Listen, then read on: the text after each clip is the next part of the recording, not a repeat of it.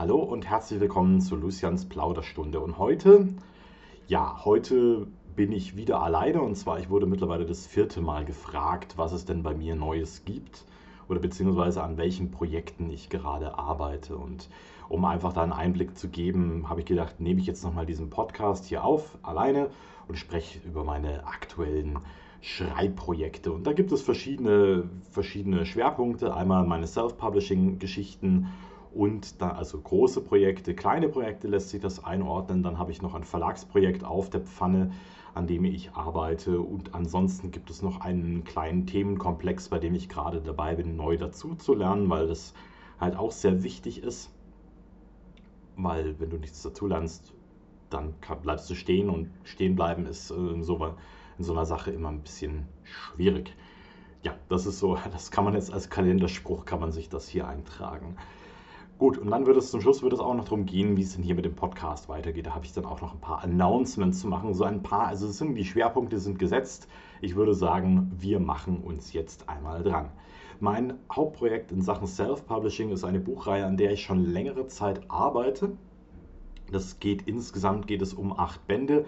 Mein ursprünglicher Plan war, dass alle acht Bände soweit fertig zu schreiben und dann so in einem Monatsrhythmus zu veröffentlichen habe ich langsam, muss ich langsam, also man muss Pläne schon machen. Also ich bin immer der Fan dafür, dass man sich ein konkretes Ziel steckt, auf das man hinarbeitet. Weil wenn ich sage, ich möchte irgendwann irgendwie acht Bücher veröffentlichen, das funktioniert nicht. Und diese Veröffentlichungssalve, mit der ich feuern wollte sozusagen, die sollte Ende September diesen Jahres starten. Ich habe aber festgestellt, dass es also mir nicht zumutbar ist, weil es sind tatsächlich diese acht Bände, das sind halt immer jeweils so Bücher so von zwischen 300 und 400 Seiten. Und das kriege ich gar nicht so richtig hin mit den ganzen Projekten, die ich sowieso noch am Laufen habe. Ich habe jetzt den dritten Band, der ist geschrieben, den habe ich auch von meinem Lektorat zurück. Aber dadurch, was, weil gerade ein anderes Projekt im Vordergrund steht, bin ich an dem gerade dran. Deswegen kann ich dieses Lektorat gerade gar nicht bearbeiten. Ich habe hier so einen USB-Stick und der steht vor mir auf dem Schreibtisch und er guckt mich böse an. Also war abwartend und so weiter. Und da bin ich jetzt, ich werde das demnächst im Angriff nehmen. Ich hoffe, dass ich jetzt nächste Woche ein anderes Projekt soweit äh, ins Lektorat geben kann, dann kann ich mich auf das stürzen und das einarbeiten. Das sollte eigentlich machbar sein. In dieser achtteiligen Buchreihe, das war ursprünglich, war das als Zweiteiler geplant und zwar ging es ursprünglich um ein äh, kleines, ja, um eine Stadt, die inmitten eines Waldes liegt. Und dieser Wald hat in dem Sinn die Besonderheit, dass dort alles relativ schnell wächst. Also auch Obst, Getreide und so weiter, die Wiese, auch die Bäume natürlich. Und das äh, hat also praktisch verschiedene Vorzüge für die Stadt natürlich. Die können bis äh, drei bis vier Mal im Jahr können sie die Ernte einbringen. Das heißt, es ist eine sehr wohlhabende Stadt. Die haben auch sehr schnell sehr viel Holz zur Verfügung, das sie eventuell auch verkaufen könnten und so weiter. Und die sind aber eingebunden ins Kaiserreich. Der Wald, der dort existiert, wird der auch der ewige Wald genannt und es ranken sich äh, verschiedene Mythen und Legenden um eben diesen Wald. Und in diesem Wald gibt es auch noch, abgelegen von, äh, von der Stadt, gibt es auch noch vereinzelte Festungen, Grenzposten möchte man sagen, wobei da keine Grenze existiert. Da sind einfach äh, Festungen zementiert. Und man weiß nicht genau, also nicht zementiert, die sind gemauert. Ja, also Zement gibt es da, glaube ich, noch gar nicht. Das ist so, spielt so ein bisschen äh, Ende des Mittelalters, in dem, wo die ersten, in dem die ersten Schusswaffen aufkommen. Und genau, es gibt eben diese Festungen im Wald und äh, da ist äh, ein Soldat, so geht es los, die Geschichte, ist ein Soldat hin abkommandiert worden oder und der ist relativ unglücklich dort und ist dann drauf in der Festung auf eine geheime Tür gestoßen und er vermutet, dass dahinter ein Schatz liegt. Denn warum sollte sich sonst eine eine geheime Tür innerhalb einer Festung befinden, ne, die nicht geöffnet wird und so weiter. Also es ist kein Verlies, gar nichts. Aber es muss jemand Wache davor halten und die Tür ist eben fest verschlossen. Und jetzt hat, ist es, äh, trägt es sich zu, dass er eine zwielichtige Person findet, äh, mit der in einer Taverne ins Gespräch kommt und sagt, ja, da, da wäre vielleicht was drin für uns und diese zwielichtige Person empuppt sich als Dieb und gemeinsam dringen sie dann in diese Festung, in diesen geheimen Raum vor und finden etwas ganz anderes, womit sie nicht gerechnet haben. Als die Enttäuschung dann äh, sack, äh, bevor die Enttäuschung sacken kann, möchte man schon fast sagen, äh, merken, merkt unser, unser Dieb, unser Soldat, merkt, dass mit ihm eine Veränderung vorgeht und sich ein zweiter Geist in seinem Kopf einnistet. Und dann ist die Kacke auch schon am Dampfen. Weil es gibt äh, Waldgeister, die dort gebannt sind und festgebunden sind und die über Jahrhunderte eben, sag mal, an die Fessel, in die Fessel gelegt, in Fesseln gelegt wurden und die brechen dann los. Und was es dann damit auf sich hat, das wird dann in, sich in den nächsten Bänden so entspinnen. Jetzt ist halt, das Projekt ist allerdings tatsächlich schon relativ alt. Ist, ich schreibe da eigentlich schon seit zwei Jahren dran, weil immer zwischendrin noch etwas dazukommt. Ich habe auch diese ersten fünf, also es sind acht Bände mittlerweile, weil ich jetzt bin dazu übergegangen, das zu planen. Da ist rausgekommen, es müssen acht Bände sein. Am Anfang habe ich gedacht, es sind wahrscheinlich zwei Bände oder sowas, können wir schon machen. Das ist ganz easy. Aber es sind mittlerweile acht Bände, weil ich habe festgestellt, ich brauche so viel, um diese Story ordentlich auszuerzählen. Kann auch sein, dass es nur sieben Bände werden, weil bei dem letzten, also pass auf, nur so zum, äh, zum Ding. Die ersten fünf Bände, in denen äh, geht es um verschiedene Aspekte in dieser Welt.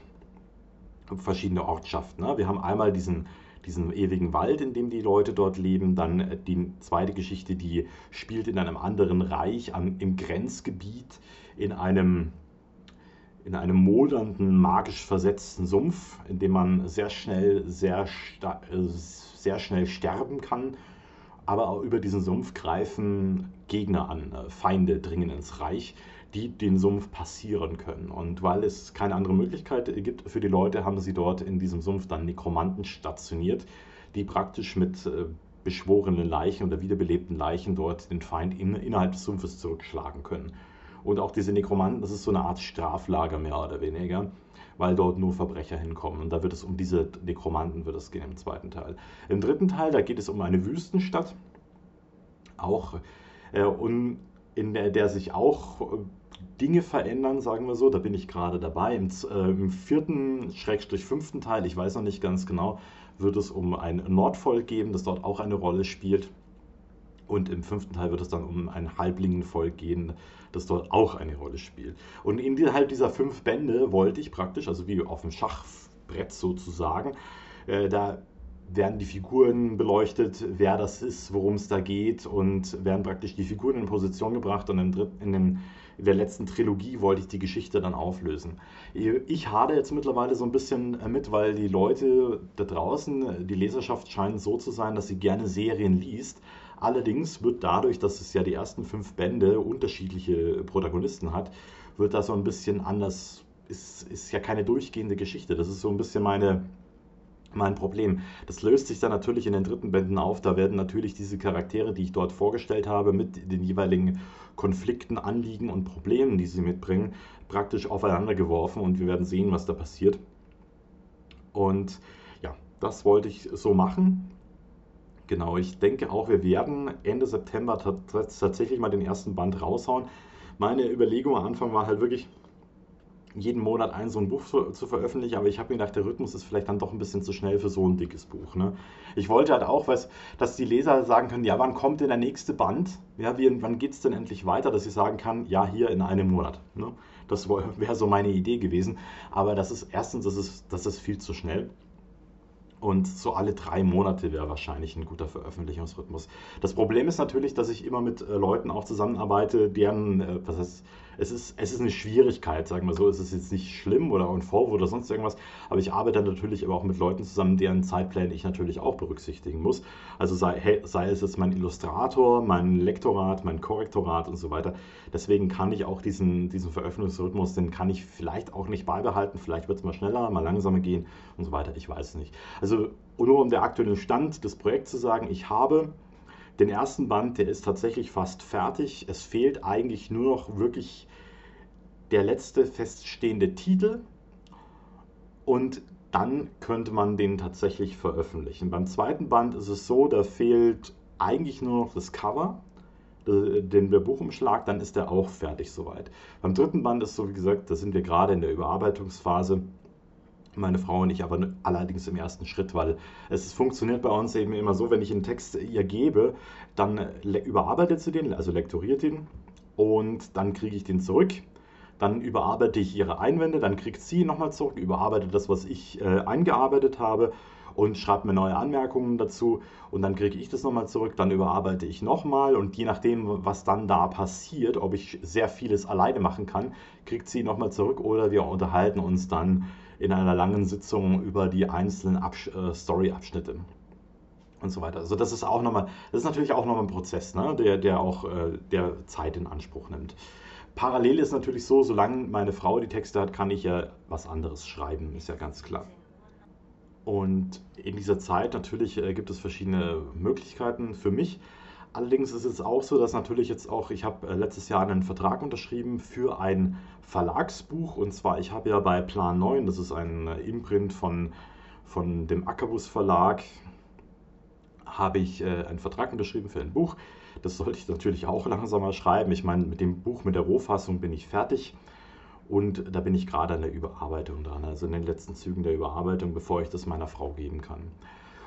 Äh, weil auch, obwohl das Buch beim Verlag ist, ich bin als Legastheniker, möchte ich den meinem Verlag nicht ein Buch geben, das nicht von meiner Frau abgesegnet wurde. Also das deswegen. Worum es dabei geht, es ist einfach ein, ein, mehr oder weniger eine indirekte Fortsetzung zu meinem Buch Die Eisenritter, äh, das ja auch schon mal rausgekommen ist bei Plan 9, also Eisenritter, da ging es ja auch um einen, einen interstellaren Ritterorden sozusagen, der dort äh, in ihrem Sektor für Zucht und Ordnung sorgt. Und wir bleiben im selben Universum bei dem Buch, aber wir gehen an einen ganz anderen Ort und treffen auf zwei äh, Kopfgeldjäger, die sich da zusammengeschlossen haben, um praktisch auf ihre Art und Weise im, im interstellaren Raum für Recht und Ordnung zu sorgen.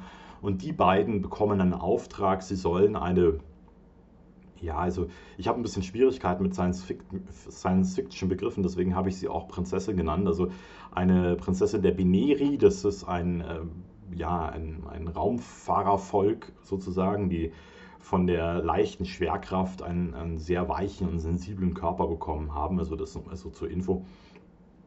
Und die soll, die, deren Leben ist bedroht sozusagen und die beiden Kopfgeldjäger sollen praktisch sie zurückbringen oder beziehungsweise retten und zurückbringen. Also ein, eigentlich ein untypischer Auftrag für zwei Kopfgeldjäger. Aber nachdem sie gerade in Geldsorgen sind, müssen sie den annehmen und es verspricht auch sehr viel Geld dabei rumzukommen. In dem Fall Credits, es geht also um eine halbe Million oder sowas. Und äh, die Prinzessin ist natürlich nicht einfach so irgendwie davongelaufen oder entführt worden, sondern entspinnt sich natürlich darüber noch ein Konflikt, der mit diesen ganzen unterschiedlichen Völkern, die, beziehungsweise in, im Science-Fiction-Bereich würde man ja Spezies sagen, mit den ganzen unterschiedlichen Spezies, die dort in den Sektor leben, dann zusammenhängt. Und diese Geschichte entspinnt sich dort darüber. Und die beiden Kopfgeleger geraten, die, obwohl sie sich sehr sträuben dagegen, weil so ein Kopfgeleger ist ja eher ein eigennütziger Charakter. Ja, der hält sich auch raus, der stellt auch keine Fragen, auf wen er gerade schießen soll, warum das Kopfgeld auf jemanden ausgesetzt ist, ist es ja ganz egal. Aber sie werden halt da mehr oder weniger zwangsmäßig äh, reingezogen. Es geht also praktisch, um ihr eigenes Leben zu retten, müssen sie also quasi äh, das äh, praktisch in diesem Raumsektor für Frieden sorgen oder beziehungsweise den Frieden bewahren.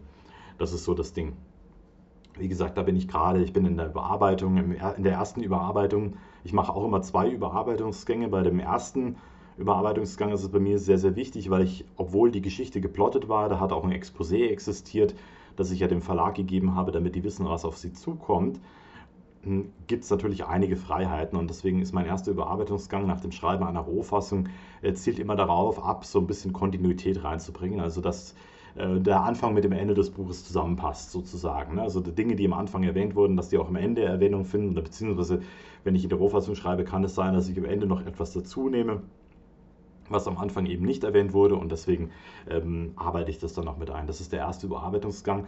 Und der zweite Überarbeitungsgang, da geht es tatsächlich mehr um den, um die Textmelodie, also beziehungsweise stimmen die Sätze soweit, geht es, ist das gut, finde ich noch irgendwo Fehler, wo ich das rausnehmen kann und so weiter. Und dann gebe ich das Buch an meine Frau weiter. Und dann, wenn ich das mache, kann ich mich der in dieser Zeit um das eingearbeitete Lektorat meiner Frau kümmern. Dann, und wenn ich das Lektorat zurückbekomme, kann ich ihr dann das andere zurückgeben. Also das würde dann insofern funktionieren.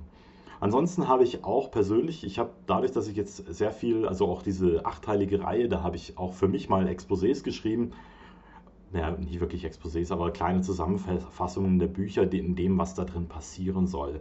Weil gerade wenn du so eine achteilige Reihe schreibst, du musst halt wirklich, die auch wirklich aufeinander aufbaut, auch wenn diese ersten fünf Geschichten voneinander komplett getrennt sind, greifen sie dennoch ineinander, weil es wird weiter um diesen Mythos des ewigen Waldes gehen und der hängt auch noch mit der Weltenwurzel zusammen und das, äh, die spielt eine zentrale Rolle in den ganzen Geschichten und jede Geschichte praktisch, das ist so die Kontinuität, die da drin ist, äh, dass jede dieser Geschichten ein bisschen mehr dieses Mysteriums aufdeckt, was es dann tatsächlich mit diesem Wald auf sich hat. Insofern, also müsste man auch diese fünf Geschichten in der richtigen äh, Reihenfolge lesen und die letzten drei Bände sind eben dann, wie gesagt, das sind halt die Auflösungen des Ganzen, wie das dann geht. Weil letzten Endes wird es natürlich wieder um, um die Rettung der Welt gehen, um was denn sonst. Ne? Und ja, das ist so das Ding. Und ansonsten habe ich so ein paar kleinere Projekte zusammen. Ich habe ja mit der Juliana Fabula, habe ich ja letztens zwei Podcasts aufgenommen. Und da bin ich auch ein bisschen über ihre Seite. Das ist ja, gehört zu einer guten Podcast-Einladung und Vorbereitung, gehört es einfach dazu, dass man sich mit den Menschen ein bisschen auseinandersetzt, die man einlädt. Und da bin ich über ihr über ihre Premates gestolpert, also praktisch, das sind so Buchillustrationen, äh, beziehungsweise, ne, Illustrationen sind das nicht, äh, Cover-Designs, die, ähm, die sie da eben anbietet zu einem günstigen Preis. Und da bin ich über eins gestolpert, habe mich drin verliebt und habe dann parallel dazu gleich mal eine Geschichte geschrieben. Also einfach nur, um meinen Kopf so ein bisschen frei zu kriegen, habe ich dann irgendwie 140 Seiten mal in äh, drei, vier Tagen, ja, vier Tage waren es, runtergeballert, weil ich einfach, ich wollte einfach mal wieder schreiben, weil der, das Verlagsprojekt ist so eins, da hatte ich einen kompletten Plan dafür, an den ich mich halten musste. Bei meiner, ähm, bei meiner achteiligen Buchreihe ist es ein Projekt, an das ich mich äh, komplett stringent an die Rollen halten wollte, äh, an die, an die, an die Vorgabe halten muss. Und ich wollte einfach mal wieder frei schreiben. Einfach, das war wie Urlaub für mich, diese vier Tage. Ähm, einfach eine Geschichte runterschreiben, ohne auf irgendwas Rücksicht nehmen zu müssen, sondern einfach wirklich nur eine Geschichte zu schreiben. Und der Plan für dieses Buch ist dann das zu veröffentlichen und zwar einfach nur auf Amazon als einzelnes E-Book. Und es wird wahrscheinlich auch nicht besonders lang sein. Ist, wenn 100, also 140 Seiten sind es und ich nehme an, dass es in Amazon KDP-Seiten auch 140 sind. Also nicht besonders lang. Aber das ist tatsächlich das erste Mal, dass mir eine Geschichte so weit gelungen ist, praktisch eine Origin-Geschichte zu schreiben, indem man dann praktisch einzelne neue Abenteuer erzählen kann. Ne? Also praktisch da habe ich, es geht, kann ich ja mal ein bisschen erzählen, worum es da gehen soll. Es geht um eine junge Frau, die an eine Hexe geraten ist. Also eigentlich eine junge Frau war es damals nicht, sondern also eine, die Tochter des Müllers. Ja, so. Äh, dessen Müller ist der Mühlstein gebrochen und das ist natürlich, äh, in so einer Mühle ist das natürlich schon ein bisschen eine schwierige Sache. Und äh, da, wie durch ein Wunder, kam eine Hexe vorbei und die hat praktisch angeboten, diesen Mühlstein magisch zu reparieren, wenn sie im Gegenzug die Tochter bekommt und die Tochter dann zwei Jahre lang ihr dient. Und äh, der Müller schlägt natürlich ein, er hat viele Kinder und äh, Frauen, Töchter im Mittelalter sind natürlich auch so ein bisschen, ja, will nicht sagen wertlos, aber schon, ja, ist schwierig, ne? Und Deswegen willigt er auch natürlich da bereit ein, äh, bereitwillig ein. Er muss also praktisch, ja, gewinnt ja eigentlich dadurch nur. Seine Tochter kriegt er in zwei Jahren wieder. In der Zeit muss er sie nicht durchfüttern und er kann einen Mühlstein reparieren, praktisch kostenlos. Und äh, die, diese Tochter, die bringt also dann zwei Jahre bei der Hexe zu.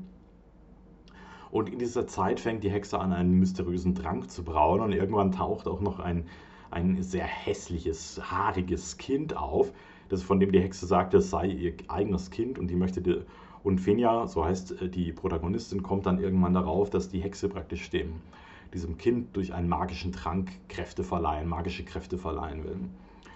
Und äh, Fenia gelingt es dann, diesen Trank selbst einzunehmen und vor der Hexe zu fliehen. Und dabei stößt sie auf einen alten Bekannten, also zumindest für mich alten Bekannten, und zwar auf den guten Darik. Darik ist ja ein Protagonist, der bei mir schon häufiger vorgekommen ist. Und zwar erstmal in Dariks Memoiren, äh, der Seelensammler, oder? Heißt Seelensammler, glaube ich. Das ist ein Standalone-Buch eigentlich. Und er ist auch in meiner Anthologie mal ein bisschen aufgekommen. Und Darik ist eigentlich ein sehr mysteriöser Charakter, weil er sehr stark mit der Natur verbunden ist. Eine Art Naturgeist, Naturwesen ist. Das ist vielleicht ein bisschen gespoilert.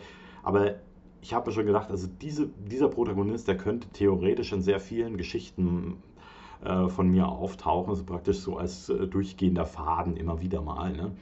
Weil Natur gibt es ja überall und dass, dass sich so ein Wesen manifestiert, wie er es ist, könnte eigentlich durchgehend sein. Der Charakter war auch immer so angelegt, dass er eigentlich, wenn er wiedergeboren wird, weil er kann nicht wirklich sterben, aber wenn er wiedergeboren wird, hat er nur einen sehr kurzen Zeitraum, in dem er sich an sein altes Leben, an sein früheres Leben erinnert und das äh, erzählt er dann praktisch mehr oder weniger so in Rückblenden. Deswegen ist auch das äh, Buch Dareks Memoiren in der Ich-Perspektive geschrieben.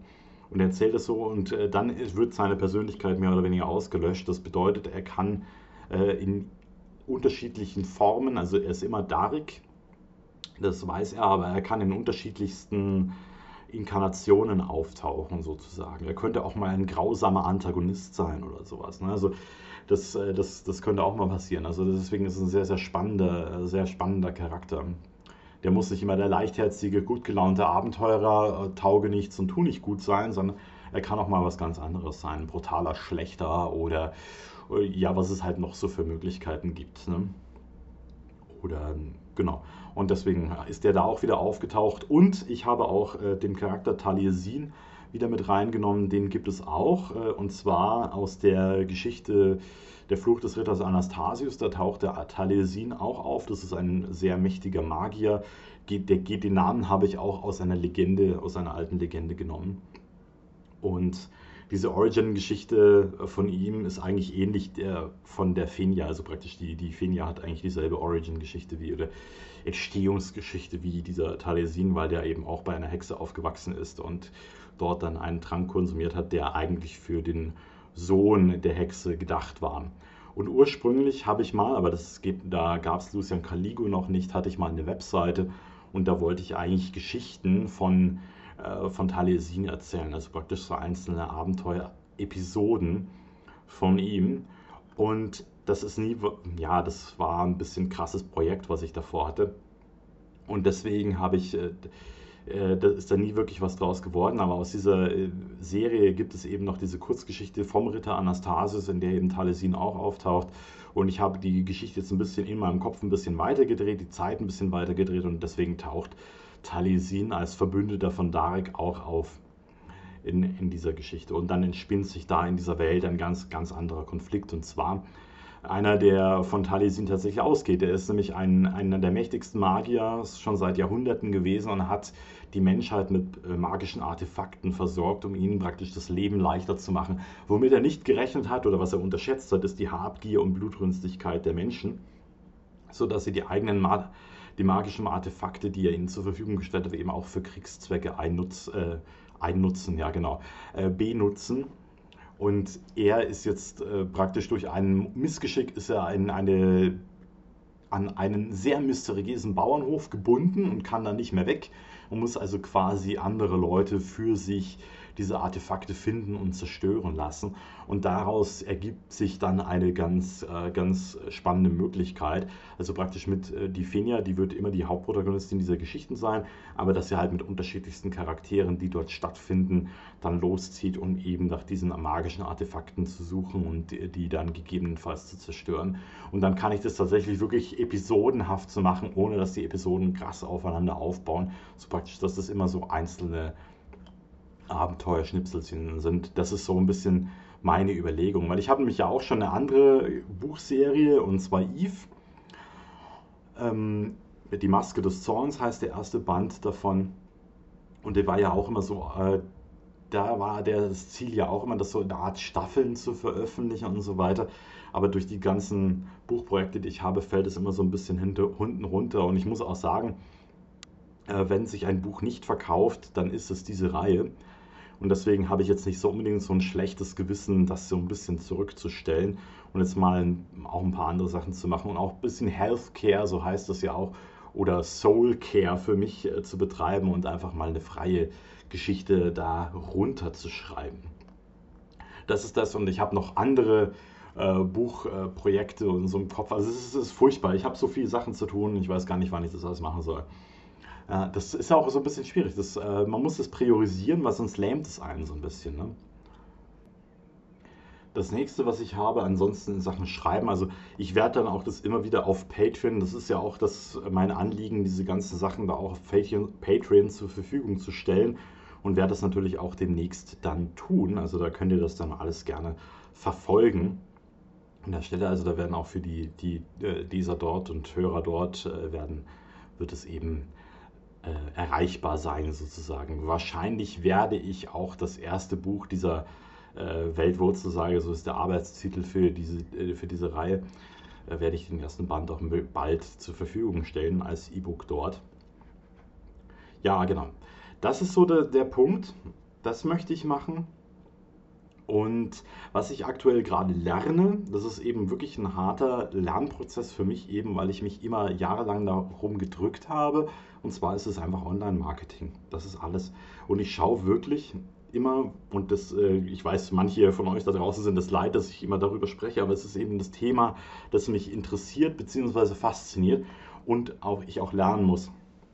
Und mein Lernprozess ist eigentlich immer so, wenn ich so ein Thema habe, mit dem ich umgehe, dass ich halt eigentlich mich immer drauf stürze, egal was ich mache, immer irgendwie dazu zu lernen dass ich auf YouTube Video, mir Videos anschaue dazu, wie man das am besten macht und so weiter.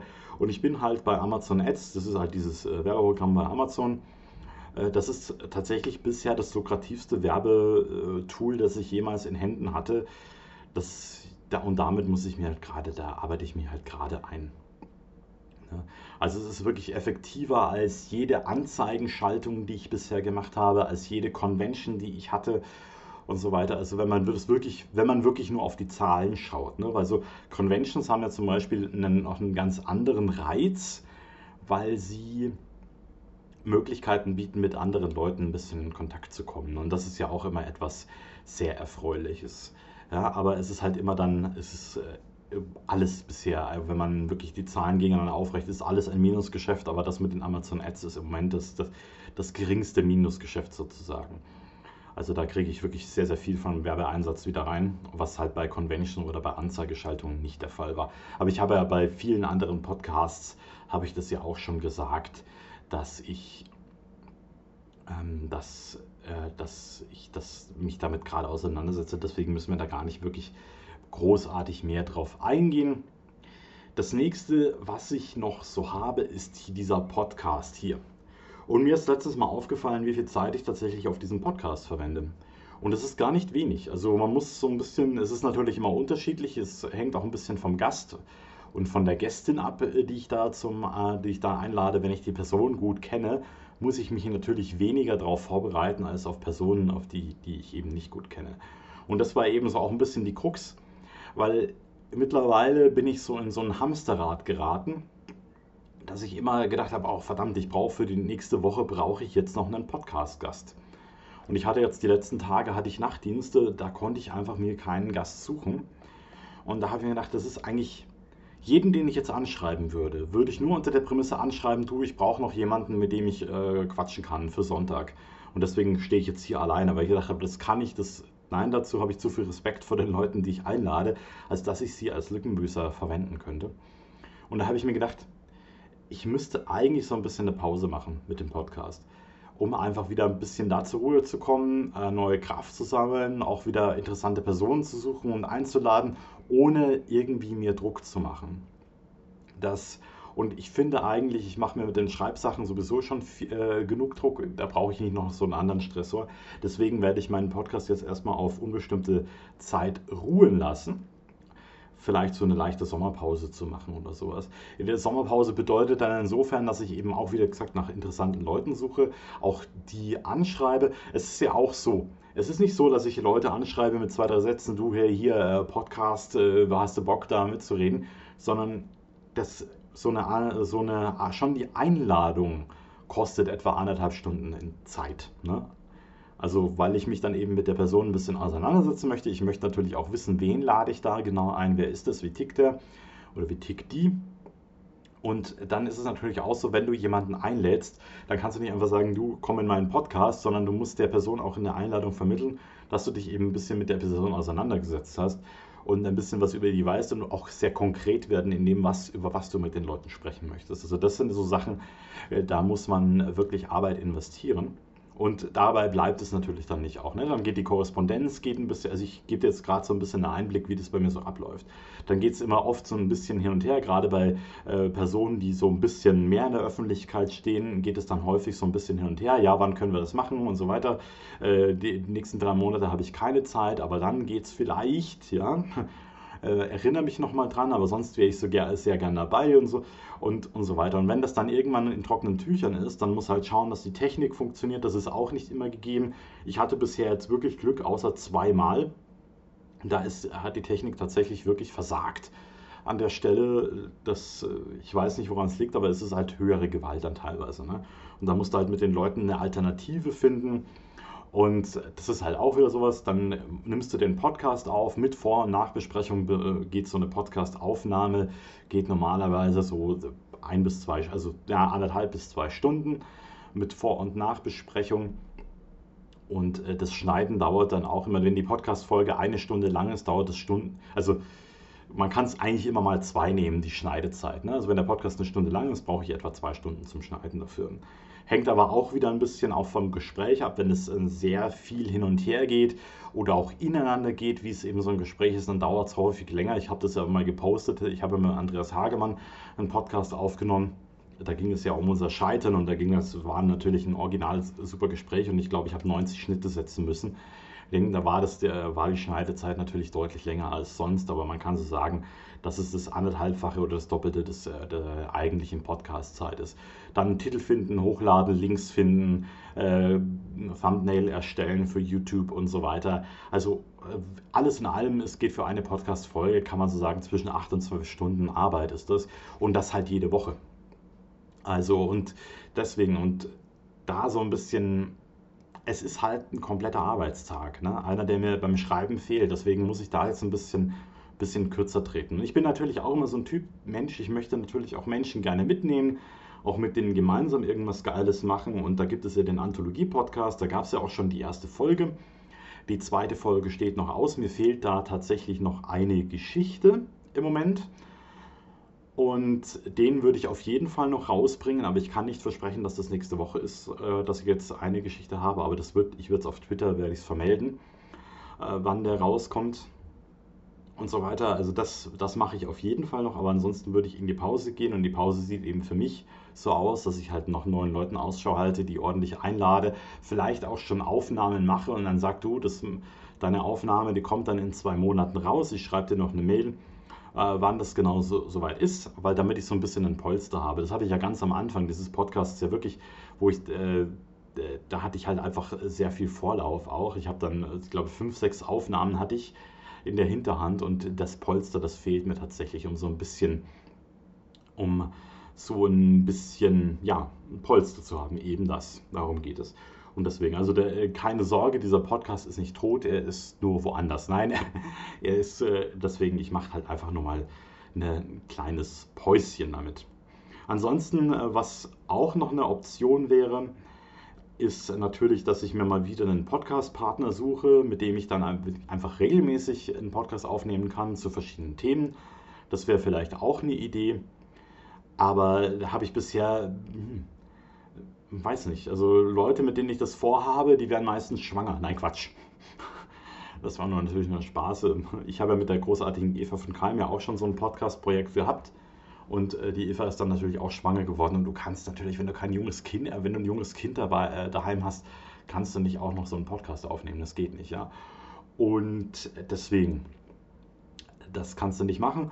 Und da bräuchte ich halt einen anderen Partner. Auch einen Partner natürlich auch ein bisschen mit Unterhaltungswert. Jemand, der vielleicht ein bisschen humoristisch, vielleicht auch ein bisschen ironisch äh, sein kann, mit dem man äh, Jux und Dollerei haben, machen kann, damit der Podcast natürlich auch einen einen Unterhaltungswert hat oder sowas. Das überlege ich mir gerade. Ach ja, was ich noch vergessen habe zum Anthologie-Podcast, natürlich, wenn du sagst, hey, da fehlt noch eine Geschichte, ich hätte noch eine, würde die gerne einreichen. Das funktioniert wie folgt. Du kannst uns die Geschichte gerne senden. Luna würde sie im Zweifelsfall auch einlesen, wenn du sagst, du hast nicht die Technik dafür oder nicht die Stimme. Du möchtest es nicht laut vorlesen, ich würde das dann einfach für dich, ich würde dich so anmoderieren. Luna würde den Text dazu vorlesen oder wenn du sagst, du hast den Text und liest ihn selber vor, du kannst mir das als MP3 schicken. Äh, super gut, kannst du gerne machen. Ich muss allerdings immer wieder dazu sagen, also wir haben verschiedene Ausschlusskriterien äh, von Luna und ich. Manche Sachen verstehen sie von selbst, aber ich sage es trotzdem nochmal. Ähm, nationalsozialistische Texte oder Gedankengut oder sonst irgendwas in diese Richtung geht nicht. Würde ich niemals rausbringen.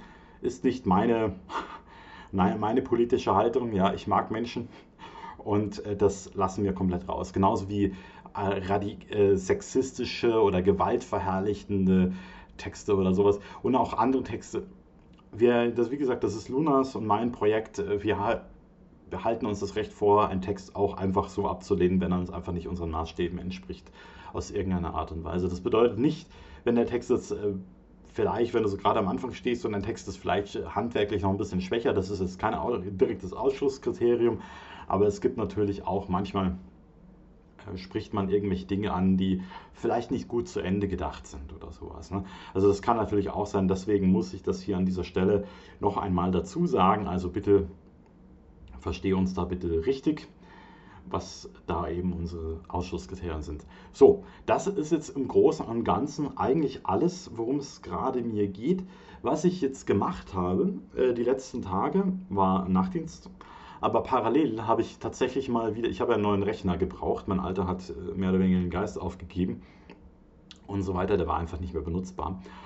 Und also benutzbar schon, aber nicht richtig. Also wenn du, wenn du 30 Sekunden warten musst auf den Text, den du eingibst, dass ein Bild erscheint, dann ist es halt irgendwann, ist es halt irgendwann vorbei. Ne?